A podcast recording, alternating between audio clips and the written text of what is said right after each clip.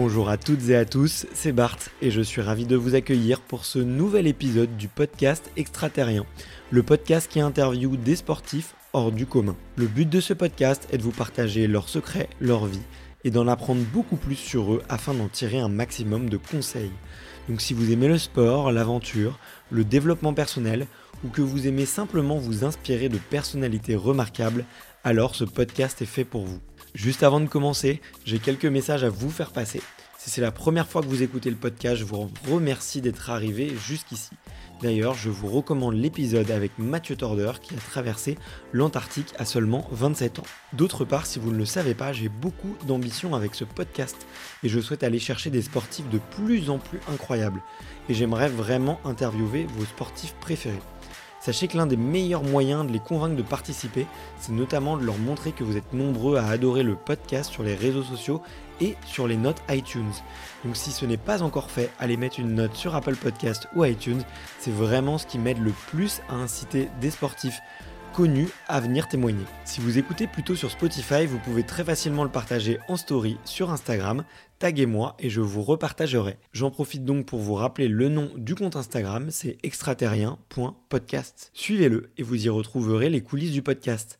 C'est aussi un excellent moyen de me faire vos retours et de me suggérer des invités. Enfin, j'ai aussi créé une newsletter que vous pouvez retrouver très facilement dans Google en tapant extraterrien newsletter. C'est le premier lien qui remonte. J'y partage des bons plans santé, matériel, préparation mentale, des livres, des documentaires qui m'ont beaucoup inspiré. Allez, je ne vous embête pas plus et je laisse place à mon invité. Hey, I'm Ryan Reynolds. Recently, I asked Mint Mobile's legal team if big wireless companies are allowed to raise prices due to inflation. They said yes. And then when I asked if raising prices technically violates those onerous two-year contracts, they said, "What the f*** are you talking about? You insane Hollywood ass." So to recap, we're cutting the price of Mint Unlimited from $30 a month to just $15 a month. Give it a try at mintmobile.com slash switch. $45 upfront for three months plus taxes and fees. Promo for new customers for limited time. Unlimited more than 40 gigabytes per month. Slows. Full terms at mintmobile.com. du jour. On est en train d'enregistrer aujourd'hui avec Ninon. Je suis trop content d'être avec toi aujourd'hui. Comment vas-tu? Je vais très bien, merci. Je suis très contente d'être là aussi. Eh ben écoute, je pense qu'on va, on va passer un super moment. En plus, je t'avoue euh, que hier soir, j'ai passé du temps à regarder nos deux fils respectifs et je me suis dit, lequel des deux gagnerait la Coupe du Monde des plus jolies bou- bouclettes blondes? Et je crois qu'il y a Execo. Toi aussi, t'as un frisé? Exactement, euh, frisé avec euh, des cheveux d'ange. Euh, donc, euh, je te montrerai des petites photos euh, après. Mais euh, vraiment, quand j'ai vu, euh, quand, quand j'ai vu des photos de ton fils, je me suis dit, waouh, mais c'est le, ils sont sosies.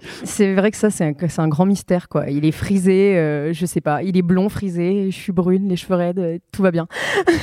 Moi, ça se comprend. Il a pris le côté frisé de sa maman et la couleur de- du papa, donc c'est à peu près rassurant et logique. Mais euh, je sais pas, est-ce que toi, on te dit encore dans la rue, genre, euh, votre enfant, il est somptueux Moi, fois, j'ai peur qu'on me le kidnappe. Tu vois. Ouais, moi, apparemment, en plus, il, il a il a les yeux tout bleus, donc euh, ouais, il, il plaît bien. Alors, euh, moi, je pense que j'ai euh, aucune objectivité puisque je suis sa mère, je le trouve magnifique, mais, euh, mais quand les gens me le disent, je me dis, bon, bah, il doit pas être si moche quand même. Ok. Bon, bah écoute, trop cool. On aura l'occasion effectivement de parler un peu parentalité. Aujourd'hui, on est à Clermont pour le, les All-Star Perche. Euh, on va parler aussi effectivement un petit peu de, de la compétition, de la saison. Mais comme je te l'ai dit, j'aime bien euh, commencer par, euh, par l'enfance, savoir un petit peu euh, qui tu étais quand tu étais plus jeune. Et la première question que je pose à tous les invités, c'est, et toutes les invités, c'est savoir quel est ton premier souvenir de sport? Ben moi, c'est vrai que je ne sais même pas euh, à quand il remonte ce souvenir-là, parce qu'en fait, j'ai baigné dans le sport. Moi, je suis euh, fille de prof de PS et des gens qui étaient euh, passionnés de sport. Ma mère, c'était une gymnaste et mon papa était rugbyman. Donc, c'est vrai que c'était sport à la maison, c'était sport au stade, à l'entraînement, le week-end pour encourager mon papa. Donc, c'est vrai que bah, le sport, c'était partout et tout le temps. Donc, donc je dirais que j'ai pas de souvenir particulier parce que dans mon enfance, il y avait du sport tout le temps. Quoi. Ouais, ok. T'as commencé par quoi? Eh ben moi, j'ai commencé par la gym. En fait, j'ai fait de la baby gym euh, dès que j'ai eu 3 ans. Ça, c'est vraiment un truc de parents de prof de PS, quoi, baby gym. C'est ça, tu vas faire de la baby gym. Bon, ma mère était gymnaste, donc je pense qu'ils étaient quand même... euh, ils étaient orientés vers ça aussi parce qu'ils connaissaient. Et, euh, et c'est vrai que j'ai fait de la gym pendant super longtemps. J'ai arrêté à 10 ans.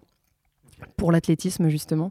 Et dans cette période, j'ai fait tout un tas de trucs. Je faisais euh, du, je faisais déjà des crosses euh, avec le collège, je faisais du badminton, euh, j'ai fait de l'escalade, du rugby. Voilà, donc j'ai fait, fait tout un tas de sports vraiment avant de, de me spécialiser dans l'athlétisme. Ok. S'il y avait un autre sport à part la perche euh, dans lequel tu aurais aimé euh, faire une carrière de haut niveau, est-ce que vu que tu as goûté un petit peu à tout, euh, quel sport t'aurais choisi? Je crois que j'aurais adoré faire du rugby. Ok. Vraiment, franchement, je me suis éclatée à faire du rugby en UNSS. C'était des moments que je partageais avec mon papa, donc ça avait beaucoup d'importance pour moi. Et puis en fait, je sais pas, quand je suis sur un terrain de rugby, je suis complètement ma boule, j'ai peur de rien, je me jette partout. C'est peut-être cette folie-là que j'ai gardée en fait en faisant de la perche. J'ai trouvé une discipline dans laquelle je pouvais me jeter, euh, euh, où il faut pas avoir peur, où il faut vraiment s'engager comme un ouf. C'est ça que j'aime au rugby. J'ai plaqué des des mecs en STAPS parce que, euh, parce que j'ai fait STAPS et j'ai fait du rugby, mais des fois je, je sautais dans les jambes de gars et je me disais, mais t'es complètement folle. Je fais 1m63, euh, 53 kilos et je sautais sur des mecs qui faisaient 1m80. Mais comme j'allais vite et que j'avais pas du tout peur de, de l'impact et de ça, et puis comme je savais jouer un peu au rugby, je me plaçais correctement. Donc c'est vrai que je crois que ça, c'est vraiment le truc que j'aurais fait. Ok. En demi de mêlée, du coup, peut-être, ou à l'aile euh, pour. euh, Ouais, plutôt, euh, plutôt petit gab, euh, ouais. Peut-être à l'aile, je pense que ça m'aurait fait marrer euh, d'intercepter la balle avec un peu de vitesse comme ça. Ouais. Je, je t'imagine là à côté de Lénaïque Corson que j'avais rencontré euh, et que, et que j'apprécie beaucoup. Effectivement, vous n'avez pas le même gabarit, tu vois. Je me dis, euh, vous vous entendriez bien, je, je pense. Donc, euh, donc euh, ok, ok, hyper intéressant et hyper original, quoi. Le rugby. euh. Ouais, on s'y attend pas en voyant. C'est pas le premier truc qu'on se dit. Du coup, euh, fille de, de parents prof de PS, tu touches à tout au sport, euh, un petit peu casse-cou aussi. Et du coup, j'en- j'entends. Dans la partie non sportive, derrière les cahiers, sur la chaise, comment, comment ça se passait en classe? Alors moi, j'étais euh, première de la classe, déléguée euh, tous les ans, euh, Ah élue à l'unanimité, vote même pas truqué. Non, je pense que j'étais bah, la bonne copine parce que parce que sportive, donc quand même copine avec les, les couillons de la classe. Ok, on aurait été potes alors. tête d'ange, donc je me faisais pas engueuler. J'avais le bon rôle, et, euh, et- mais c'était important pour moi euh, d'être une excellente élève et euh, d'avoir toujours tout, tout bon. Et je pense que j'ai été première de ma classe jusqu'en, je sais pas, peut-être première parce qu'après ça s'est corsé en maths et en physique, et là c'était vraiment la galère. Mais euh, jusque-là, c'est vrai que ouais, j'ai été une excellente élève. Ok, t'as fait S, Ouais, maths et physique, c'est ça. sans le petit traumatisme. Ouais. J'étais plutôt bonne partout. Je pense que j'ai jamais eu trop de difficultés, mais en plus je bossais. J'étais sérieuse. Donc, euh, et puis comme j'ai tout le temps fait pas mal de sport, il fallait que je m'organise aussi, puisque euh, même quand je faisais de la gym, c'était quatre fois par semaine. J'étais petite, mais c'était quatre fois par semaine. Donc j'ai tout le temps géré pas mal de trucs en même temps. Je faisais de la musique, je faisais. euh, Donc finalement, toute ma vie, je me suis organisée. Donc mes devoirs, ils étaient faits à tel moment. Donc je pense que ça a fait aussi que j'ai été super rigoureuse, le fait de faire du sport en plus de, de ma vie, parce que bah, pour gérer le sport, il fallait que mes devoirs soient faits. Donc, euh, Et puis avec des parents sportifs, euh, la punition, c'était jamais le sport. J'étais jamais punie de pas aller à l'entraînement, par exemple. C'était euh, bah, non, par contre, tu as fait tes devoirs et puis on va à l'entraînement. quoi. Donc finalement, j'ai toujours eu ce truc-là aussi de bon, tout est fait, donc je suis peinard et je peux faire ce que je veux. Ok. Ouais, mais c'est vrai que ça, euh, tu vois, moi, c'est un truc que j'ai mal vécu à l'école. J'ai- J'aimais pas trop l'école et que j'étais assez euh, doué et du coup, euh, je faisais le minimum possible pour avoir entre 10 et 12 et passer. Euh, mais sinon, j'étais l'hyperactif qui cassait les pieds aux profs et qui copiait sur un délégué. je l'avoue. Moi, je laissais, je laissais les autres me copier dessus, ça va. C'est pour ça que j'étais, qui m'aimait bien mes potes. Moi, j'achetais des gâteaux, je soudoyais, je Oh soudoyais. punaise, ça c'est moche. Je l'avoue, clairement. Et, mais tu vois, c'est un truc que j'ai mal vécu avec les profs, c'est qu'ils comprenaient pas que, bon, certes, j'étais un peu feignant, mais que si j'avais aussi 10-12, c'est que je faisais beaucoup de choses à côté et que rien que le fait de réussir à m'organiser et de faire toujours mes devoirs et d'avoir cette régularité, d'avoir entre 10 et 12, bah, c'était déjà un superbe exploit et c'était quand même une belle qualité, euh, tu vois, d'élève. Donc, euh, moi, je l'ai mal vécu en tout cas. Mais toi, ça a l'air d'avoir surfé sur, euh, sur tout. Ouais, moi j'ai vraiment tout le temps aimé l'école et puis j'ai, euh, je sais pas, j'avais des parents profs et moi euh, j'ai tout le temps joué à la maîtresse. En fait, je suis l'aîné euh, de trois enfants, j'ai deux petits frères qui ont beaucoup joué à l'école, qui ont fait beaucoup de dictées à la maison et qui ont fait beaucoup d'exercices. Et je m'en excuse aujourd'hui auprès d'eux, mais mais donc j'ai beaucoup joué à faire la maîtresse et j'ai, enfin ouais, j'ai toujours aimé l'école quoi. Donc c'est vrai que c'était pas non plus un effort pour moi que de bien faire à l'école puisque c'était un plaisir pour moi d'y aller quoi. Ouais. Et donc aujourd'hui, encore. Bah moi j'ai fait des études pour être prof des écoles, que j'ai arrêté parce que c'est le moment aussi où ça a décollé dans ma carrière et c'est un moment où je changeais de structure d'entraînement. On en parlera peut-être un petit peu tout à l'heure. Et donc du coup, j'ai pas passé le concours, mais je suis allée jusqu'en master 1 pour être prof des écoles, master MEF, premier degré. Et voilà, et c'est vrai que euh, je me suis éclatée dans mes études et, euh, et je pense que j'ai vraiment la fibre pour ça. J'adore les enfants, j'adore euh, transmettre, enseigner. Et c'est vrai que, enfin voilà, je sais pas, je pense que c'est un, je pense qu'on a tous pas des dons, mais il y a des trucs pour lesquels on est fait. Et moi, je pense que clairement, je suis faite pour ça, quoi. Ouais, ok. Comment est-ce que tu le sens au-delà de t'aimes les enfants, t'aimes enseigner, euh, je sais pas, est-ce qu'il y a d'autres qualités justement qui te font dire que t'es faite pour ça? Bah je sais pas, j'ai toujours eu un truc avec les enfants. Les enfants viennent toujours vers moi. Les entraîneurs là que je croise, euh, ils me disent toujours bon bah il y a mes enfants qui te passent le bonjour parce qu'en fait j'ai joué avec les gamins de tout le monde. Euh, je sais pas, je, sais pas si c'est ma tête, ils me trouvent, je sais pas, ils me trouvent marrante ou je sais pas. Mais il y a, je sais pas, il y a un truc comme ça. Et puis enfin j'aime les gens en général. J'aime, c'est pour ça que c'est super sympa pour moi d'échanger avec vous aujourd'hui parce que enfin j'aime vraiment partager avec les autres. Et euh, je pense que les enfants, ils sont vachement sensibles à ça et qui sentent aussi quand, euh, quand on est intéressé par eux. Quand je demande à un gamin, bon, qu'est-ce que tu as fait alors? Mais je m'intéresse vraiment à lui en fait. C'est pas juste, euh, bon, tiens, on va le faire parler parce que là, il s'ennuie, il est à table avec nous. Vraiment. C'est sincère. Voilà. Ok. Et je pense que ce truc-là, je l'ai en moi et je l'ai depuis toujours. Mais voilà, ayant des parents qui étaient dans ce milieu-là, je pense que nous, quand on était enfants, on nous a aussi vachement mis au cœur du truc on était vachement au centre des préoccupations, de... on racontait nos journées d'école. Et du coup, je sais pas, moi, mon rapport aux enfants, il est comme ça, quoi. Ok. Bon, bah écoute, c'est trop chouette. Moi, ça n'a pas été euh, naturel euh, tout de suite. C'est venu, c'est venu après, quoi. C'était. Euh, ouais, en ayant tes enfants. Ouais, exactement.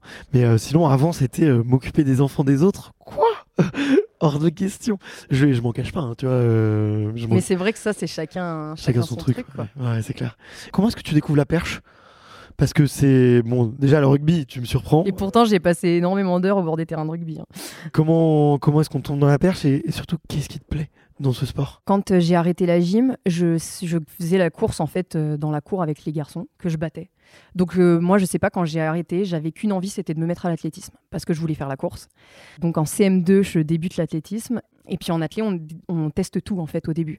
Euh, les gamins, ils sont pas euh, spécialisés directement, donc tu fais de la hauteur, tu fais de la longueur, tu fais du sprint, tu fais du lancer. Voilà. tu fais du lancer, donc qui n'a pas du tout été une révélation pour moi. Hein. je préfère le préciser dès maintenant. Il n'y avait aucun avenir pour moi à ce niveau-là. Et donc, je fais trois ans d'athlé. Et puis, je rencontre Agnès Livbardon, qui était une ancienne athlète de haut niveau. Elle, elle a fait 4m40. Elle était auvergnate d'ailleurs. Tant qu'elle avait le bénéfice euh, de son statut de sportive, elle pouvait rester sur l'Académie de Clermont. Et dès qu'elle a plus eu le statut, elle a bougé et donc elle est venue euh, à côté de Bourges. Elle a eu un poste euh, proche de Bourges où moi j'ai grandi, en plein milieu de la France. Et en fait, Agnès, elle continue à sauter un peu pour se faire plaisir et elle s'est mis en tête de faire de l'initiation pour les jeunes des clubs alentours. En fait, elle n'était pas dans le même club que moi, mais elle a fait faire de l'initiation aux gamins et je faisais partie de ces gamins. Et en fait, euh, bah, ça a matché direct. Donc en fait, j'ai commencé en fin de cinquième, j'avais 12 ans, presque 13 ans, je crois d'ailleurs, en cinquième. Et en fait, euh, comme je courais vite et que, euh, que j'avais fait de la gym, j'ai très très vite senti le truc et très rapidement, en fait, j'étais dans les, dans les bonnes perchistes de ma catégorie. Si bien que dès la quatrième, quand euh, j'ai vraiment commencé à m'entraîner, parce que avant, voilà, c'était pour essayer, j'avais fait une ou deux compètes. L'année qui a suivi, j'étais première ou deuxième française de ma catégorie en minime, quoi. Donc là, on se dit, bon, ben, il y a un truc. Déjà, c'est cool, ça me plaît, il y a tout ce qu'il faut euh, pour, euh, pour faire des trucs sympas. Et puis, ben, en fait, pris par le truc, on continue, quoi. Et donc, mon triathlon, il y avait de la perche qui faisait vachement de points. Donc, je faisais perche longueur et je faisais du 200 mètres haies, je crois que ça existait. Et en fait, j'avais un triathlon euh, béton parce que euh, les sauts, ça fait des points, les haies, ça faisait des points. Et je me suis retrouvée aux les points d'or. C'était les championnats de France des, jeunes. Et où, euh, bah, cette année-là, je finis 9e. Donc c'était quand même vachement bien d'être 9e de toute la France sur, sur ce triathlon et en découvrant la perche. Et je crois que je termine deuxième du concours de perche avec un truc genre 3 mètres 30. Enfin, voilà. Et là, ça fait un an que je fais de la perche et je saute 3 mètres 30, quoi. Donc c'était euh, c'était plutôt, c'était plutôt très cool, quoi. Et donc après, je me suis pas posé la question et j'ai continué la perche, quoi. Tu te souviens de, des émotions, des sensations que tu as euh, sur tes premiers sauts? Est-ce que euh, justement c'est le plaisir d'être en l'air et d'avoir un peu cet instant hors du temps où tu sais quand on quand t'es un téléspectateur, tu vois, euh, t'as un peu l'impression que c'est un tour de magie qui se passe au-dessus de la barre, tu vois, et on a l'impression que le temps s'arrête. On arrive à le voir visuellement et à ressentir un peu ce que vous ressentez, mais toi, qu'est-ce qui te plaît, tu vois, c'est cet engagement, le fait qu'il faille euh, mettre un peu la tête de côté, les peurs, euh, c'est euh, ce, cette adrénaline, qu'est-ce qui, te... Bah, ce truc-là, je l'ai pas ressenti dès le début parce que, tu vois, j'entraîne aussi des jeunes et c'est ça qui est compliqué. Les jeunes qui commencent le saut à la perche, comme tu dis, ils décrivent ce truc-là. Ouais. C'est ce truc-là qu'ils veulent faire. Sauf que quand tu commences la perche, c'est pas ce truc-là que tu fais. Ouais. Tu montes juste sur le tapis, tu fais des petits exercices. Le fait de plier une perche qui te renvoie, qui t'éjecte, tout ça, il faut quand même un petit temps en fait pour que ce truc-là existe. Ouais, ouais, bien sûr. Mais cette sensation-là, tu peux quand même l'avoir à tous les niveaux. Parce que dès l'instant que tu sautes et que tu franchis la barre, finalement, franchir la barre, ça, enfin, ça crée des émotions parce que tu es fier de toi, parce que tu t'es en- engagé, comme tu dis. Mais plus le truc avance, plus il y a d'engagement, plus tu utilises de perches, plus euh, la dimension, elle augmente et donc plus tu as de sensations. Mais euh, du coup, sur le tout début, je crois pas que j'ai ce souvenir de sensation. Mais par contre, j'ai le souvenir de m'être éclaté. Parce que j'aurais pas continué euh, si je m'éclatais pas. Parce que vraiment, ça, c'est mon. C'est vraiment ce qui me pousse, c'est aimer ce que je fais et m'éclater dans un domaine. Et là, j'avais vraiment trouvé le truc qui me permettait de me dépasser et, et de m'amuser, quoi.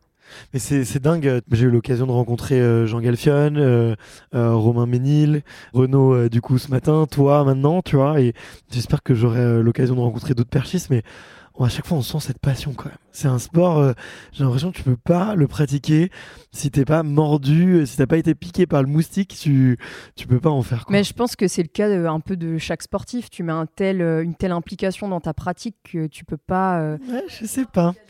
Tu vois, j'ai rencontré Florent Manodou, il me dit j'aime pas nager quoi. Enfin, il te dit pas j'aime pas nager, mais il te dit Ouais, mais c'est dur. euh, Mais nous, je pense que je nous rapprocherais du sport freestyle un peu. Il y a vraiment un risque quand on fait ce qu'on fait. Tu peux te prendre des vraies belles gamelles, tu peux te blesser, tu peux. En plus, il y a une espèce de collaboration entre les athlètes parce que c'est difficile. Tu peux partir en compète sans ton coach et il y aura toujours un coach pour t'aider parce que justement cette dimension à risque fait qu'il y a une vraie entraide, il y a une c'est c'est très particulier et du coup ce truc là fait que euh, il y a une bienveillance qui existe et qui est là et je pense que ça euh, ça ça rentre forcément ça rentre forcément compte quoi tout à fait. Mais c'est vrai qu'il y a le- cet enjeu, tu vois, psychologique. Si un matin t'as pas envie de prendre ce risque d'aller sauter euh, 4 mètres, euh, 4 mètres, 5 mètres, potentiellement de faire mal, tu vois aussi, parce que des fois si ça arrive, il y a quand même des petits accidents, des petits coups, euh, bah, ça marche pas quoi. moi ce truc je l'ai jamais ressenti d'avoir peur de ça Ok. et tu vois justement en ayant eu un enfant c'est une des questions qu'on m'a posé régulièrement est-ce que le fait d'avoir eu un bébé euh, ça n'a pas engendré chez toi peut-être un peu plus d'appréhension? Parce que c'est quand même un sport dans lequel tu te balances ou euh, pas du tout. Et en fait, euh, j'aime tellement ça. J'aime tellement ce moment de pas d'insécurité, mais où tu te lâches dans ton truc. Et c'est ça qui est super chouette. C'est ça qui est excitant. C'est ça. Enfin, c'est pour ça que je fais ce sport en fait. Et c'est ce qu'on disait tout à l'heure, là où tu vas peut-être l'avoir, cette adrénaline-là, ce truc-là dans le rugby, où tu vas te jeter, euh, t'as beau avoir répété le truc, le jour de la compète, il se passe encore quelque chose d'autre. Et moi, c'est réellement ce que je ressens. Et, euh, et du coup, je crois que mon cerveau, il se coupe quand je fais de la perche. C'est un moment à part. Et, euh, et tu vois, tu parlais de passion. Et moi, ce que j'ai aimé en faisant de la perche, c'est que ça devenait ma passion. Tu vois, mes parents n'étant pas de ce milieu-là, c'était mon moment. Et en fait, c'est devenu ma passion. C'est, c'est, ça l'était pas. J'ai commencé la perche, euh, en fait, finalement par hasard. Et c'est devenu mon sport. Ouais, ok. Ouais, c'était un instant où aussi ta personnalité a pu se révéler. Et, Ouais, et c'était pu- un environnement qui était pour moi. Ok. Tes, tes petits frères ont jamais eu envie de te copier? Eh ben, si, euh, mon petit frère Gauvin, qui est le deuxième de la fratrie, euh, il a fait 5 mètres 40. Ok. Il a fait des championnats, euh, il a fait des championnats euh, internationaux chez les jeunes. Il a fini septième, je crois, des championnats du monde cadet ou junior. Je me trompe. Je pense que je me trompe, mais en gros, il s'est éclaté. Lui, il faisait du rugby. Vers justement la quatrième ou la troisième, il faisait rugby perche. Et à un moment, il s'est arrêté. Il a fait plus que de la perche. Et là, tu vois, il vient d'arrêter la perche et il s'est remis au rugby à fond. Mais il s'est éclaté à la perche et euh, il a eu des soucis à l'épaule, donc il a été obligé d'arrêter. Ça a été un- une période compliquée pour lui, pour le coup. Et euh, le dernier, non, c'est un mordu de rugby. Il est venu sauter à la perche pour rigoler. Il saute un peu parce qu'il nous a tellement vu qu'il se débrouille pas trop mal. Mais euh, non, il a jamais rangé les crampons pour, euh, pour mettre des pointes et prendre une perche. ok. Ouais, donc si je comprends bien, ici à Clermont, c'est un peu le- la ville qui, qui te convient bien, quoi, parce que ça allie les, vraiment les deux sports. Bah, et puis moi, j'ai fait mes études ici. Donc j'ai un attachement particulier à Clermont. J'ai habité pendant 4 ans et donc un an avec mon frère Gauvin. On s'entraînait ensemble et on était en coloc ensemble. Donc on a vécu aussi des moments super chouettes euh, du fait qu'on partageait, euh, qu'on partageait cette passion. Et, euh, et ouais, donc Clermont, euh, j'avoue que j'allais un petit peu supporter la SM. Ouais. Parce qu'à Bourges, à la maison, nous, c'était la SM. Et voilà, quoi. C'est important d'avoir un événement comme celui-ci en France où vous pouvez rencontrer à la fois euh, un public de fans de perche, parce que c'est une ambiance différente que sur les championnats de France d'athlétisme où euh, bah, il y, a- aussi des spécialistes, euh, c'est une compétition internationale, donc euh, et puis aussi des gens qui connaissent beaucoup rien, tu vois, et qui viennent ici parce que c'est à Clermont, parce que c'est l'événement, et c'est beau. Et c'est un événement qui est important à avoir justement pour pour toi où tu peux rencontrer un peu plus le public peut-être. Bah, c'est vrai qu'on a un circuit qui s'appelle le Perche Elite Tour. Et euh, ce système de compétition, on l'a tout l'hiver à la perche. Ça a été euh, mis en place il y a des années euh, par des perchistes, justement, pour regrouper les perchistes sur un- une même journée et de tous les niveaux. Donc ça commence par des concours avec les jeunes et toute la journée jusqu'au soir, finalement, le concours des, seniors et donc des internationaux et tout. Et ça permet vraiment de créer du lien entre les, petits et les grands et surtout de donner envie aux jeunes de faire ça parce que c'est quand même très rare dans le sport de haut niveau et dans le sport en général de croiser, euh, enfin que les débutants puissent croiser des, des grands champions le même jour, Il y a peu de sports dans lequel c'est possible. le jour de leur compétition. Tu, tu vas pas, euh, tu vas pas voir un match de foot et avant il y a eu un match de, de gamins quoi. Donc euh, donc c'est vrai que ce côté-là, il y a de l'échange et je pense que ça, les, nous on a vraiment un gros vivier de perchistes en France. Peut-être que ce circuit de compète permet ça aussi parce qu'il y a de l'échange, parce que les gamins se projettent, parce qu'ils se disent ok, lui euh, il a fait euh, ces compètes là quand il était euh, quand il était gamin et aujourd'hui aujourd'hui il est dans les meilleurs du monde. Donc je pense que ce truc là il est important, il est important pour nous, pour cet échange là qu'on a avec les plus jeunes et puis forcément pour le lien qu'on a avec les spectateurs parce que parce qu'on sait qu'ils passent toujours un super moment. En tout cas, écoute, euh, c'est cool et je suis content qu'on puisse euh, mettre un petit peu euh, en avant ce type d'événement. Et puis moi, ça me permet de te rencontrer aussi. Donc pour mon petit plaisir perso, c'est trop chouette. Qu'est-ce qu'on voit pas justement dans la partie entraînement de la perche? Le All-Star Perche, du coup, est sponsorisé par Puma. C'est comme ça qu'on qu'on se rend compte. Je sais que tu es équipé par Puma. Vous faites beaucoup de pistes quand justement, quand c'est ADN athlé, on pourrait se dire, euh, euh, ok, bon, vous allez faire beaucoup d'athlètes, mais on pourrait se dire aussi, bah, une fois que tu te spécialises, euh, est-ce qu'il y a besoin d'en faire? Comment est-ce que tu répartis ton entraînement? C'est vrai que souvent ouais, souvent les gens pensent qu'on fait que de la perche. Ok, Moi je saute que deux fois par semaine à la perche. ok, Et euh, bah, le reste du temps, si, c'est de l'athlétisme. Donc tu fais. euh, Enfin, moi, je fais beaucoup de travail de course. Ça dépend des périodes de la, la saison. Il y a des saisons où ça va plus être faire de la caisse. euh, donc euh, vraiment, euh, on fait des côtes, euh, des séances qui font mal à la gueule euh, pour vraiment pouvoir encaisser sur le reste de la saison. Et puis euh, l'autre partie de saison, c'est vraiment plus du sprint, de la technique de course pure, du travail sur des plots, du travail sur des petites haies, du travail euh, de haies même. de la foulée, ouais. Voilà, travail de la foulée, euh, du gainage en course, voilà. Donc on a beaucoup de travail euh, fin comme ça. Euh, J'ai deux grosses séances de muscu dans la semaine. Moi, c'est des muscu un peu particulières. Je fais quelques mouvements d'altéro et je fais euh, pas mal de trucs en circuit training. Et ce qui est intéressant en fait à la perche surtout, c'est qu'on touche à tout. On est obligé d'être très complet parce qu'il y a toute une partie du saut, euh, ça se passe euh, au sol avec euh, toute la course d'élan. Et puis l'autre partie du saut, c'est de la gym sur la perche avec le franchissement et tout ce truc-là qu'on doit caler sur les séances techniques de saut. Donc c'est ça qui est très chouette. Peut-être par rapport à d'autres, on va pas se lasser parce que notre entraînement il est super diversifié et c'est vraiment, euh, c'est vraiment de l'athlé pur quoi. On est obligé d'être super complet quoi. Ok. Tu m'as dit juste avant de commencer que tu te verrais bien euh, faire du demi-fond euh, plus tard. C'est quoi tes séances préférées? Voilà, les séances que je préfère moi c'est les séances de course. Clairement, j'adore les séances de, de sprint pur. Je pense que c'est clairement ma plus grosse qualité et j'axe beaucoup mon saut là-dessus. J'ai vachement d'informations par le sol. Quand mon saut il part bien, c'est quand ma course elle est bien. Ok. Donc j'adore, j'adore le saut, j'adore la sensation du saut, mais quand je peux pas courir, euh, c'est tragique quoi. Enfin, vraiment. euh, donc je dirais vraiment que c'est la course. Et puis j'avoue que j'ai un petit penchant euh, que personne ne comprend, mais moi les séances de côte, les séances en début de saison justement qui font mal. En fait, je crois que je les adore. Petit 10 fois 1000. euh, Parce qu'en fait, en fait, je 10 pense que je suis 400. résistante.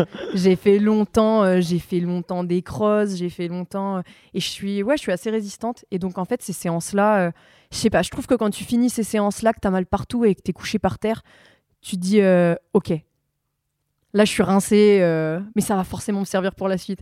Parce que sur les autres séances, on travaille tellement techniquement. Sur les séances de saut, tu finis pas parce que tu es à genoux, souvent tu finis parce que tu as tellement un trop plein d'informations que là tu peux plus quoi. voilà. C'est c'est t'arrêtes rarement, enfin si en principe tu es fatigué aussi, mais l'effort n'est pas le même. C'est pas pareil que quand tu as fait des 30 30 t'as fait 3 euh, fois 8 fois 30-30 et que tu t'es démonté la gueule, euh, là t'es rincé et tu peux pas faire une course de plus quoi. Au fond, je, sais que ce truc-là j'aime bien, c'est un petit côté sadomaso, je sais pas pourquoi je suis comme ça, mais vraiment ce truc-là. Euh, ouais.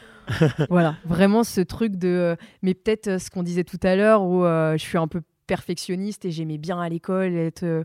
Enfin voilà, la première, machin, et je sais pas ce truc. Bah, j'ai vraiment. Ces séances-là, je pourrais pas les faire sans. en partant normal. Parce qu'il y a des gens, euh, ils les font, mais ils aiment pas trop ça, donc ils se font pas plus mal que ça. Moi, chaque fois que je fais ces séances-là, je me démonte.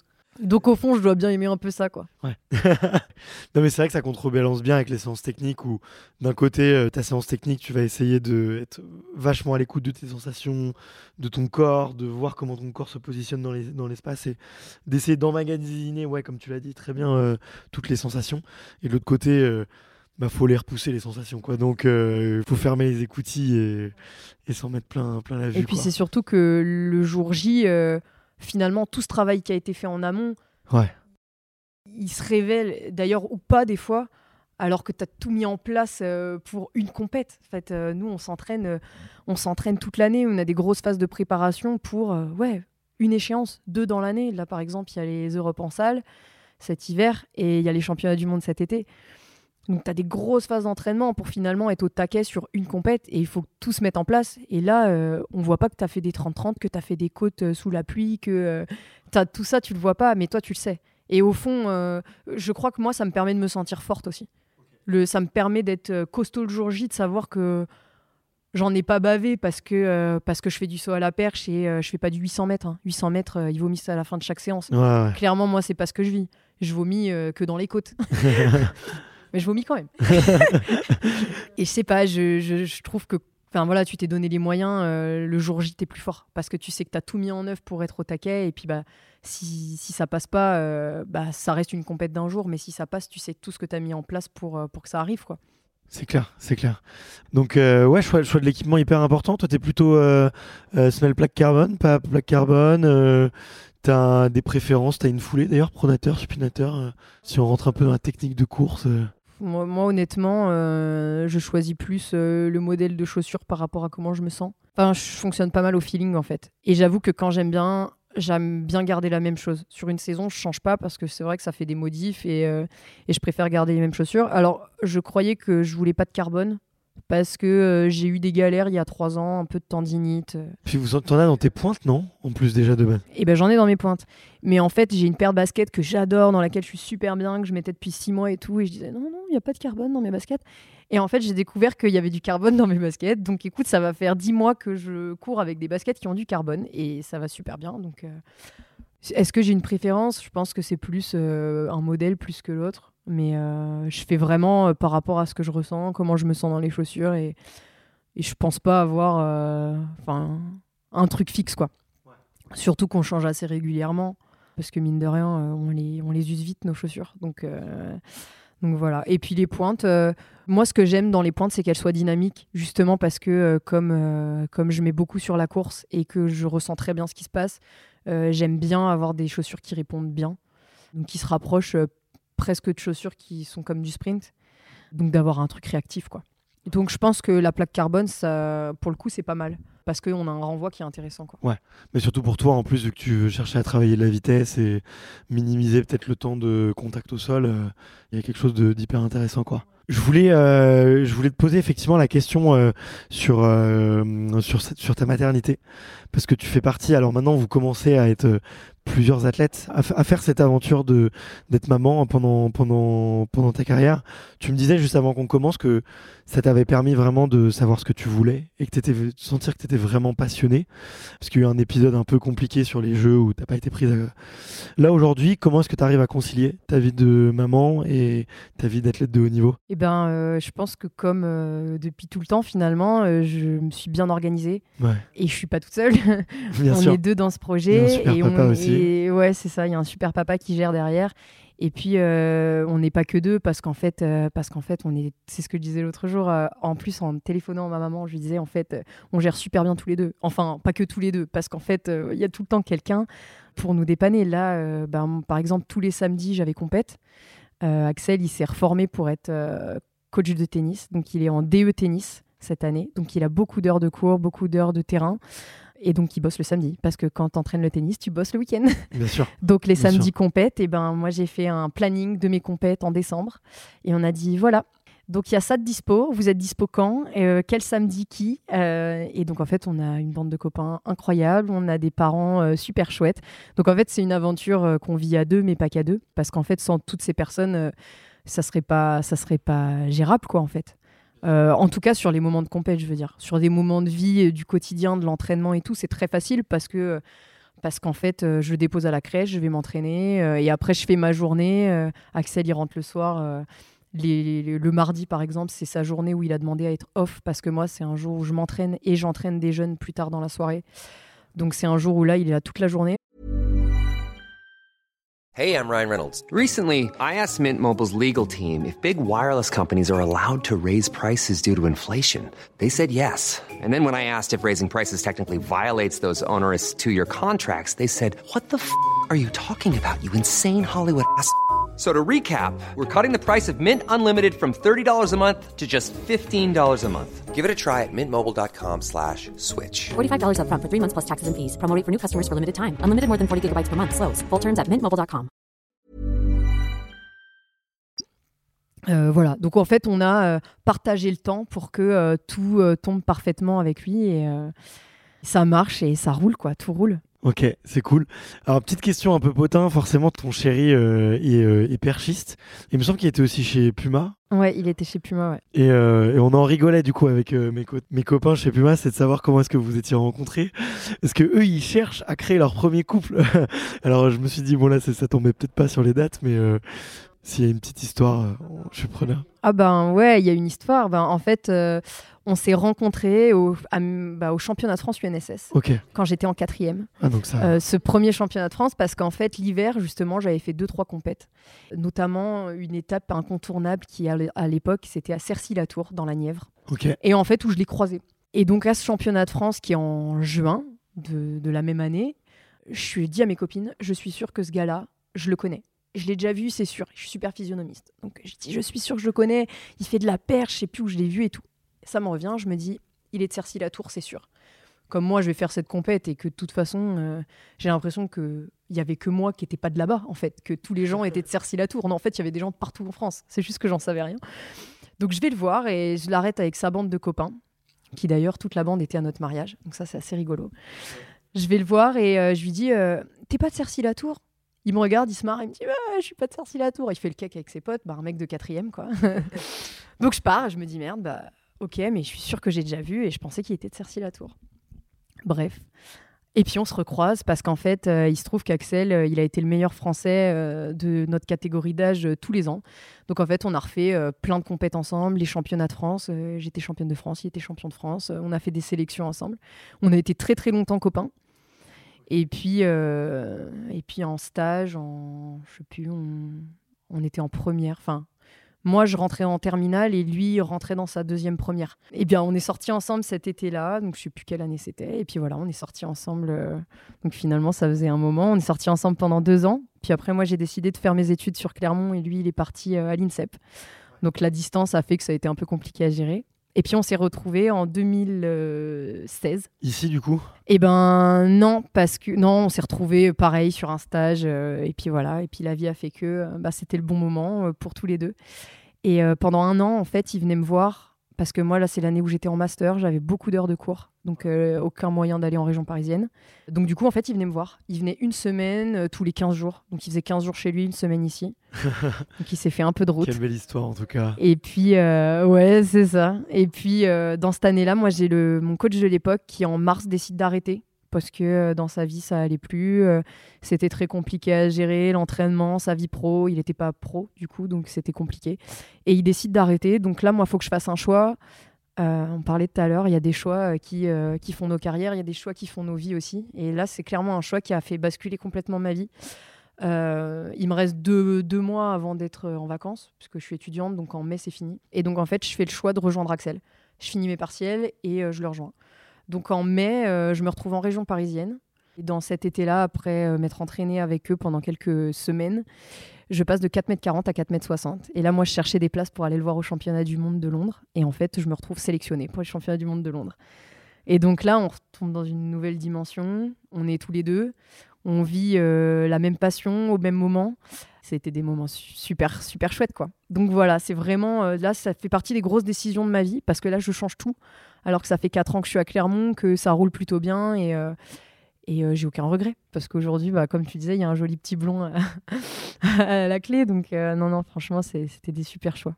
Bon, écoute, trop belle histoire. Euh, j'adore, moi, ce genre d'histoire. Tu vois, je trouve ça trop beau. Ça me met, ça me met des, des... J'en ai les larmes aux yeux, là. J'ai des petits papillons dans le ventre. Ce que, ce que je retiens, c'est que déjà, c'est toi qui l'as abordé en premier. ça, faut le dire. Bah, attends, on est moderne. Hein bah ouais, écoute, je vois ça, je vois ça, mais euh, c'est surprise en surprise. Tu vois, et on dit souvent que derrière, euh, derrière c'est une phrase très masculine, on dit derrière chaque grand homme, il y a une grande femme, mais je pense qu'on l'inverse marche très très bien aussi. Et vous deux, vous êtes bien, super bien trouvés, et, euh, et c'est un il n'y a pas de l'un qui est plus grand que l'autre. C'est tous les deux, vous avez fait un super couple, quoi. Ouais, je pense qu'on s'est, je pense qu'on s'est tout le temps euh, porté vers le haut. Que euh, tu vois, on a vécu des grands championnats ensemble. Et euh, c'est pas toujours simple, le moment de la compète et de la grosse compète que tu as préparée. Et pour autant, on a toujours eu autant d'importance l'un que l'autre dans ce moment-là. on a toujours laissé la place à l'autre quand c'était son temps de compétition. justement, à Londres, ce premier championnat, ça se passe super bien pour Axel qui finit sixième. Et moi, je passe pas en finale. Euh, moi, j'étais dégoûtée, euh, mais j'étais tellement contente pour lui. Et inversement, lui, euh, il n'a pas laissé trop d'énergie, mais il était là pour moi. Et en même temps, il était, il était à fond dans son truc. Et je pense que ça a toujours marché parce que déjà, on a toujours été très, très copains, lui et moi. Je pense que c'est clairement, c'est mon meilleur pote. Au-delà d'être mon amoureux, c'est mon meilleur pote. Et donc, il y a cette espèce de respect que tu as pour tes, pour tes amis, où tu vas les laisser passer en premier dans les moments importants pour eux. Et en même temps, ils sont là quand, quand c'est bien pour toi, quoi. Et je pense qu'il y a toujours eu, euh, il y a toujours eu ce respect euh, du travail de l'autre. Et encore aujourd'hui, moi, je suis super fière de ce qu'il fait, même si euh, c'est plus autour d'un stade. je suis super contente qu'il soit épanoui dans, dans ce qu'il fait, quoi. Et je pense qu'il prend toujours autant de plaisir à venir voir de la perche et à vivre le truc à travers moi. Donc, je pense qu'on s'est toujours porté vers le haut. En tout cas, on a toujours été le soutien de l'autre dans les dans les projets qu'on avait, quoi. Ok. Mais écoute, ouais, non, c'est fantastique et je pense que ça met euh, en lumière à quel point c'est important dans une vie, je trouve, d'avoir euh, un partenaire de vie qui te soutient, qui est positif pour toi. Euh. souvent, quand, quand tu le vis du bon côté de la chose, tu oublies que tu vois, dans certaines relations, ça peut être beaucoup plus toxique, que tu vois, c'est pas toujours aussi facile. Et, et, je pense que tu l'as très bien dit, tu le rejoins, tes performances, elles, se mettent à grandir tout d'un coup. Parce que tu es bien. Et je pense que et c'était pareil en faisant le choix de faire un bébé, tu vois. Euh, moi, je me suis dit, en fait, le bonheur, euh, tu le remets pas demain. Enfin, ce qui peut te rendre heureux et ce qui peut te rendre fort, ça doit pas, ça peut pas attendre. Si c'est au plus profond de toi, euh, ça va forcément te donner une force immense.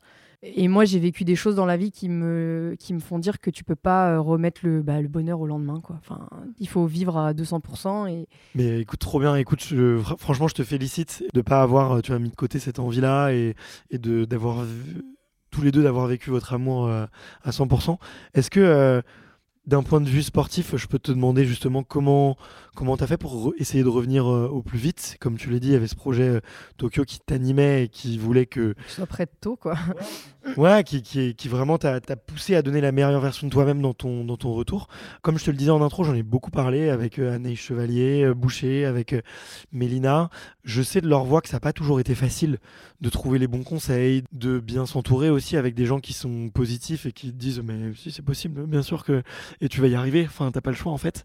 Comment ça s'est passé pour toi Comment j'imagine que tu l'as anticipé aussi dès le début? En fait, euh, déjà le fait que ce, projet il est tombé aussi pendant la pandémie, donc c'était vraiment une espèce de parenthèse donc euh, ça, déjà, je pense que ça m'a protégé un peu de ce phénomène où euh, ben, il n'y avait plus trop d'accès au stade, il y avait plus euh, les compétitions, c'était particulier. Donc déjà, il y, a eu, y a eu ça qui fait que c'était un moment un peu suspendu. Et puis bah, j'ai eu la chance. Enfin moi, mon coach, mon coach, c'est un pote. Mon, le coach qui me, qui me fait la prépa physique, c'est Manu, c'est le papa d'Axel. donc honnêtement, quand j'ai déjà, il savait que on avait ce désir d'avoir des enfants. Il savait qu'à un moment ça arriverait dans ma carrière parce que euh, je voulais pas euh, attendre. euh, parce que j'aime tellement ce que je fais, je me vois tellement le faire longtemps. Je me suis dit de toute façon, euh, je vais pas attendre d'avoir euh, 40 ans pour avoir mon premier enfant. Parce que s'il faut, je vais sauter jusqu'à 40 ans. Enfin voilà. Donc en fait, en me projetant comme ça, je savais que c'est un moment qui arriverait. Qui arriverait, oui, dans ma carrière. Donc euh, ils étaient préparés parce qu'ils savaient que euh, ça arriverait un jour. Euh, Et en fait, quand je leur ai annoncé, ils étaient trop contents. Ils étaient super contents pour moi. Donc déjà, quand tu es entouré par des gens qui vivent le truc, comme tu dis, en se disant, ça va le faire? Ok, on n'a jamais fait ça, c'est un nouveau défi. Nous, on a une athlète, là, elle est enceinte. Dans six mois, enfin six mois après son accouchement, il faut qu'elle saute en compète. Ok. Alors, euh, en se disant que la priorité, c'était la bienveillance, c'était de... c'était que mon corps aille bien, c'était que je me blesse pas, que le bébé soit en bonne santé. Donc voilà, euh, c'était, j'étais quand même dans une bulle et, euh, et de bien protéger le truc quand même. J'ai eu la chance d'avoir une grossesse parfaite. J'ai, j'ai- j'ai- déjà, j'ai pas été malade au début. j'ai vraiment, si, j'ai d'autres enfants, je souhaite avoir la même grossesse que j'ai eue là. Je, je sais bien que c'est pas toujours le cas. Après, parmi les athlètes de haut niveau, j'ai l'impression quand même, peut-être que je vais dire une Parce bêtise. que peut-être parce qu'on est très actif, peut-être que euh, on s'écoute beaucoup, on se connaît finalement très très bien. Je pense que le fait de se connaître aussi, ça aide beaucoup. Que ce soit Charline, Mélina, euh, Anaïs, euh, Cléopâtre, euh, m'ont toutes dit ça s'est super bien passé quoi. Donc Et moi, c'est vrai qu'on s'est vachement centré autour de moi. Et je ressens tellement bien les choses, mais que ce soit sur le stade ou finalement dans mon corps, j'ai, en fait, moi, j'ai jamais eu de blessure. C'était la pro- le premier arrêt de ma carrière. ok. Donc ça, c'était, tu vois, pour le coup, ça, c'était pas facile à gérer. Et finalement, ça n'a pas été un arrêt du tout, parce que ben, je me suis entraînée tout le temps. Ouais. Euh, j'ai juste pas sauté à la perche. Comme je savais que je voulais un bébé, j'ai pas sauté du tout enceinte. Mm. Et du coup, voilà, j'ai adapté les muscles j'ai couru super longtemps. J'ai couru jusqu'à six mois de grossesse. Et dès que la course a été un peu trop violent, euh, j'ai nagé. Euh, Mon coach, il venait, euh, Manu justement, il venait nager avec moi. Alors lui, lui, il adore nager, donc ça allait. Moi, au début, j'étais une daube. C'était franchement, franchement, euh, euh, Laure Manodou, euh, là, j'ai déjà fait, j'ai déjà fait 12 longueurs. T'en as pas fait une? Et puis en fait, euh, au fur et à mesure, euh, j'ai pu continuer à bien m'entraîner et à me faire vraiment mal. Mm. Parce que dans l'eau, t'as pas d'impact. Je pouvais faire monter quand même un peu le cœur. Et finalement, je me suis prise au jeu. J'ai vraiment aimé ça. Et euh, je faisais des muscu douces, voilà. Contrairement à plein de sportives, moi, je me suis pas fait suivre par des gens qui étaient autour du sport. C'était presque volontaire. Parce que je me suis dit, en fait, j'ai envie de gérer aussi le truc par moi-même. J'avais une super gynéco qui était euh, spécialisée dans les grossesses à risque. Donc en fait, euh, qui, m'a suivi. bon, bah, il n'y a jamais eu de souci. Donc elle, finalement, elle n'a pas trop de boulot à faire. euh. Et même, justement, c'est des gens En préventif, elle était sûrement de bons conseils. qui quoi. m'ont qui m'ont encouragé. Même ma sage-femme, euh, elles c'était des nanas qui avaient une philosophie qui disait mais en fait moi mon but c'est que les femmes ne changent pas leur quotidien, ne changent pas leur vie. Une grossesse c'est pas une maladie. Si tout va bien, continuez à vivre normalement. Et elle dit vous vous êtes athlète de haut niveau, donc le niveau d'exigence que vous avez, il est forcément pas le même que celui d'une femme qui court un petit peu. Donc elle dit je peux pas vous dire euh, vous allez vous mettre dans votre canapé, vous n'allez plus bouger. Elle dit ça ça n'aurait pas de sens. Bien sûr qu'il faut abaisser le degré d'intensité de votre pratique, mais il faut pas ne plus pratiquer du tout. Et du coup, en fait, j'ai été entourée par ça. Les gens de mon club, euh, ben, mon sponsor, même la fédération à ce moment-là, tout le monde m'a dit OK, OK, c'est très bien, c'est ton projet. Euh, on félicite les mecs, ben, toi, on va te féliciter, bravo. Continue, euh, fais ce que tu peux pour être la meilleure possible, prends soin de toi, et puis fonce. Et donc, en fait, euh, ce projet, il a été super bien accueilli. Ben, ça m'a permis je pense encore plus d'être bien. J'ai une maman bah, qui a eu trois enfants, qui a tout le temps été très active. Et donc finalement, le- aussi le schéma que j'avais de la maternité, peut-être qu'il y a des nanas qui ont vécu le truc différemment et qui ont très peur de, la grossesse parce qu'elles ont eu des mauvaises expériences. Moi, c'est vrai qu'il y avait de beaux exemples autour de moi et du coup, euh, j'étais très rassurée à ce, niveau-là. Et voilà, et donc j'ai eu un suivi très bon, euh, j'ai été super bien accompagnée par mes coachs. Donc euh, voilà, il n'y avait rien à dire. Allez, on y va et, c'est parti. Et donc j'accouche en février, euh, j'accouche le 14 février 2021 Et tu ressautes? Et je ressaute euh, en compétition tout début juin. Ok. Donc j'ai ressauté à la perche euh, trois mois après ça, parce que la première compète, ça faisait un mois que je sautais. Ouais. Donc j'ai ressauté en mai. Waouh, waouh, waouh, waouh. Et en fait, au début, j'étais, j'étais très frustrée de ce que je faisais. Et tu vois, euh, il y a pas longtemps, je faisais du tri dans mon téléphone. Et j'ai regardé ça, ces séances, euh, tout ce que j'ai fait. Et je me suis dit, non, mais en fait, euh, si cette nana-là, je, je l'avais suivie sur les réseaux sociaux, si j'avais pas été moi, à ce moment-là, en fait, j'aurais été épatée. Je me serais dit, mais punaise, cette nana, euh, elle en veut, quoi. Elle aime ce qu'elle fait, elle en veut. Et c'est réellement ce que moi, de l'autre côté, je ressentais. J'adorais ce que je faisais, euh, j'étais animée par une chose, c'était reprendre une perche. Parce que avec le Covid, euh, j'ai fait, du coup, depuis février de l'année bah, de 2020, j'avais pas sauté à la perche quand j'ai ressauté en mai. Donc ça faisait plus d'un an que j'avais pas sauté à la perche et j'attendais que ça en fait. Et là, ce que je te disais tout à l'heure, ça remet l'essentiel en avant parce que j'avais tellement tout le temps sauté à la perche, ça faisait un moment que je pratiquais en plus à très haut niveau. Donc bah t'as tout le temps une compète, une compète, une compète, une compète, un autre objectif. Et t'as jamais le temps de te poser. Et là, en fait, euh, bah, c'était évident. En fait, j'avais envie de sauter à la perche. C'était ça que je voulais faire et je voulais pas m'arrêter. Alors qu'à ce moment-là, tu vois, Axel était en train de basculer sur euh, j'ai envie d'autre chose et je vais m'arrêter. Et euh, ça me fait plus vibrer. Et moi, dans l'autre sens, c'était euh, en fait, moi, ça me fait toujours la même émotion et, et je suis pas prêt d'arrêter. quoi. Ok. Bon, écoute, j'adore euh, t'écouter euh, sur ces sujets-là. Je vois qu'il y a des étoiles dans les yeux. Et, non, mais c'est un sujet passionnant. Et je suis content de donner la parole euh, là-dessus parce que on n'en parle pas assez. Et je pense qu'on peut voir une petite ligne dans les médias, sur des petits articles ou dans des petites vidéos, mais prendre le temps de voilà d'expliquer comment toi t'as fait. Euh, je trouve que ça devient concret et, et ça permet de se dire ouais en fait c'est carrément possible et, et voici euh, ce que Ninon a mis en place tu vois donc euh, pourquoi pas moi quoi donc Bah, je pense que le plus beau truc qu'on m'ait dit vraiment, c'est ouais, c'est pas une maladie. C'est pas une maladie, c'est pas une blessure. bien sûr c'est une bonne nouvelle et Et en fait, bah oui, c'est pas une blessure. Tu t'es arrêté, mais ton corps, si tu l'as pas arrêté, il a continué d'être fort, en fait. Bien sûr, et tu sais qu'il y a eu plein d'études qui ont été faites justement sur des athlètes qui pratiquaient des sports d'endurance. Et que, en fait, après leur euh, grossesse, il y a une augmentation de la, VO, de la VO2 euh, max, il y a une augmentation du nombre de globules rouges dans le sang. Et du coup, en fait, toutes les athlètes d'endurance, bah, elles te disent, en fait, c'est même Un accélérateur de. c'est presque un produit dopant, tu vois, parce que euh, tu fais ton tu fais vraiment un plein euh, de, de, de globules rouges quoi. Donc Et puis je pense euh, qu'au-delà de ça, ça te transforme quand même. Parce que, euh, tu vois, il y a pas longtemps, euh, bah, justement, les... mes concurrentes euh, étrangères que je croise sur les compètes, elles adorent me parler de ça. Et elles me disent, mais qu'est-ce que ça a changé pour toi? Enfin, au-delà de juste ta pratique. déjà, enfin, moi, j'étais déjà très peu stressée. Je suis tellement dans l'amusement et dans le kiff que le stress prend jamais le pas sur le reste. Je suis, je me dis que si je suis 100% là, je vais être performante. Alors que si je suis prise par le stress, je vais pas être à 100%. Tu vois Donc le fait euh, déjà de cette gestion euh, des émotions, je la- je l'avais déjà. Qu'est-ce que tu leur dis à ces femmes? C'est quoi le conseil que tu vas que tu donnerais justement à une athlète, une perchiste, euh, peu importe justement qui veut euh, qui a envie, tu vois, d'avoir d'avoir un enfant et qui hésite à cause de sa carrière sportive? Ben, je lui dirais que si l'envie à ce moment-là elle est plus forte que tout, il faut y aller. Si tu sens que non et que tu vas pas t'organiser pour, c'est, enfin, t'as des enfants, il y a plein de gens qui ont des enfants, c'est pas simple tous les jours. Euh, il y a un an, là il est plus grand, moi mon fils il va avoir, enfin il a eu deux ans, donc le coucher, tout ça, ça va. Mais sauf qu'un bébé qui est malade la veille de la compète, bah tu le berces euh, pendant une heure. euh, et tu dis les autres là, ils sont juste devant Netflix, couchés dans leur lit et ils sont en train de faire du jus. Et toi, tu sais que tu es debout pendant une heure à bercer un truc qui fait déjà 10 kilos.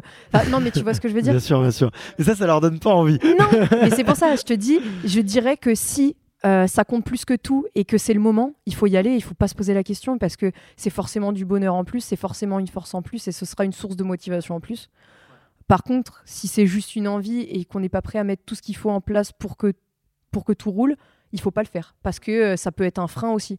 Il faut pouvoir. euh, moi, je peux partir en stage pendant 20 jours parce que je sais que Axel il va gérer quand je suis pas là, que ma mère elle est prof, elle est en vacances à ce moment-là. Enfin voilà, je cale toujours mes périodes de stage pour être sûr qu'il puisse être gardé.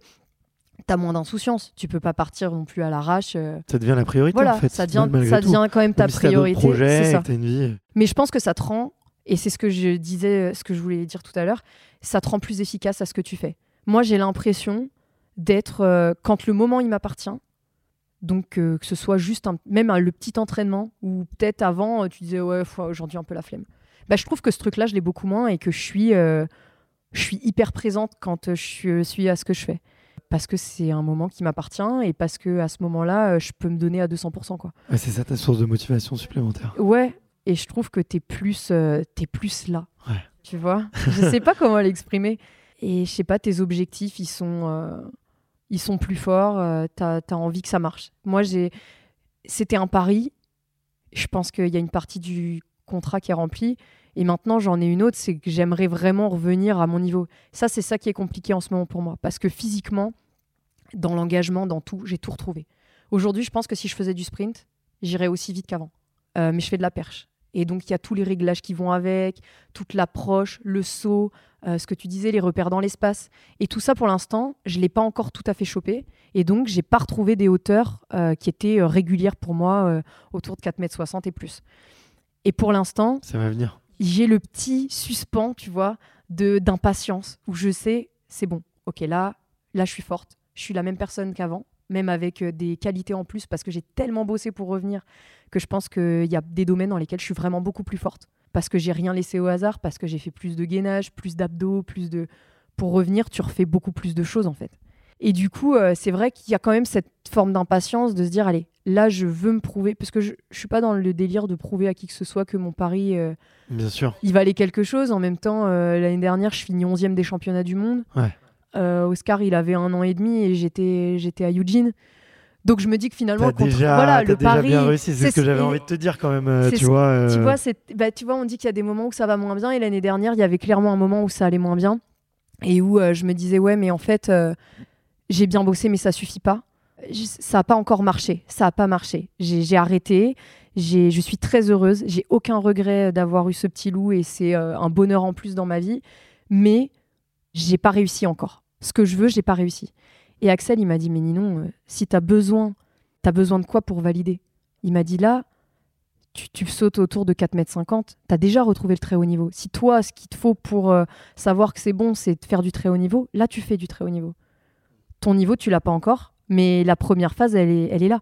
Et je crois que d'avoir ces mots et de me dire, ouais, en fait, c'est vrai. Je peux déjà être fière de moi parce que, et tu vois, c'était ça le problème. J'avais pas retrouvé cette fierté de, euh, je l'ai fait. Et là, je sais qu'en ce moment, je suis dans l'attente de ça. Parce que je sais que je suis performante, je sais qu'il y a tout pour que ce soit super bien.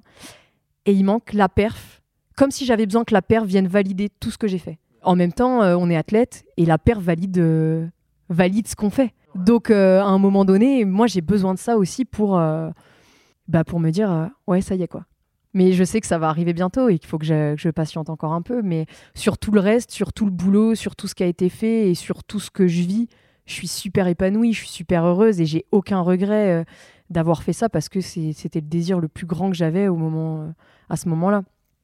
Et puis ça rapporte une fraîcheur. Enfin, c'est trop de bonheur, quoi. Bah ça, je, je, confirme, je confirme. C'est hyper intéressant ce que tu dis euh, et on sent que tu es déterminé. euh, ta parole s'est un peu durcie au moment où tu dis je veux la voir. Et euh, je, je rencontrais récemment un, un grand préparateur mental qui s'appelle Pierre David et qui me, lui qui a un grand motto, c'est peu importe qui tu es, ce qui compte c'est qui tu as envie de devenir. Et, euh, et je trouve que tu l'incarnes aussi un peu dans, dans ces paroles-là de je vais continuer et je vais, je vais la voir bientôt. Donc, euh, donc euh, écoute, euh, passionnant. Je sais que tu as un shooting et qu'on a, on vient, on vient de déborder le temps, donc il faut que je te, je te libère. On va se faire gronder, surtout que moi je vais me faire gronder. En plus, on a fermé la porte, on t'a kidnappé. Il y a une toute dernière question. euh, je t'aurais bien, j'aurais bien parlé de de parentalité pendant des heures et des heures. Mais il y a une dernière question qu'on pose. C'est comme un passage de flambeau olympique. C'est un passage de micro olympique, je l'espère. Il le sera. À moi aussi les JO. C'est de savoir quel est euh, l'athlète euh, homme, femme ou les deux, tiens d'ailleurs, que tu me recommandes d'aller interviewer pour parler passion, pour parler euh, athlète, pour parler parentalité aussi ou parler de plein d'autres choses, tu vois, euh, juste euh, quelqu'un qui t'aimerais donner la parole et, une petite question qu'on pourrait lui poser euh, aussi au passage. Ben, comme là, on a parlé vachement de choix, de parcours qui sont pas toujours simples et de toute cette gestion-là, un peu de la compétition et des objectifs. Moi, je pense à Nawal Méniker, qui fait du saut en hauteur, qui a été très forte très très jeune et qui a eu une grosse période très galère. Et je pense que euh, elle s'est demandé des fois si elle allait pas arrêter. Et euh, je disais justement que ben, elle a toujours eu euh, ce qu'on disait là tout de suite, cette petite flamme de allez, je vais m'accrocher à cette petite flamme qui brille toujours et je vais y aller. Je pense que Nawal, elle a des belles choses à vous dire et elle vient d'éclater son record en faisant 1m92. Elle sera de la partie au championnat d'Europe là euh, cet, cet hiver là, dans, bah, dans une semaine d'ailleurs, punaise. Donc je pense que ça vaut le coup d'aller d'aller voir Nawal Bah écoute, ouais, j'ai redécouvert la, la, semaine dernière au championnat de France sur le super finish qu'elles ont. Ouais, c'était super leur finale avec Solène. Ouais. ouais exactement. Donc, euh, donc écoute, merci pour la recommandation et euh, ça serait avec grand, grand plaisir. Écoute, j'ai passé un trop bon moment. J'espère qu'on se reverra. Euh, je t'envoie toutes mes bonnes ondes et je vais toucher du bois pour Paris et pour euh, les prochaines compètes qui arrivent. Il y en a, il y a un gros, gros programme. J'encourage tous les auditeurs à venir t'envoyer plein de love et plein de bonnes vibes sur les réseaux ou partout si, si on te croise. Et puis, comme on dit chez moi, à bientôt parce qu'il n'y a que les montagnes qui ne se recroisent pas. À bientôt, merci beaucoup, c'était super chouette pour moi. Salut Ninon, à bientôt. À bientôt. Merci d'avoir écouté cet épisode jusqu'au bout. Si vous êtes encore là, c'est sûrement que l'épisode vous a plu, donc n'hésitez pas à le faire savoir autour de vous et à vous abonner pour ne louper aucun épisode. J'ai mis tous les liens dans la description, donc n'hésitez pas à y jeter un coup d'œil. Et sinon, moi je vous dis à la semaine prochaine pour une prochaine interview. Ciao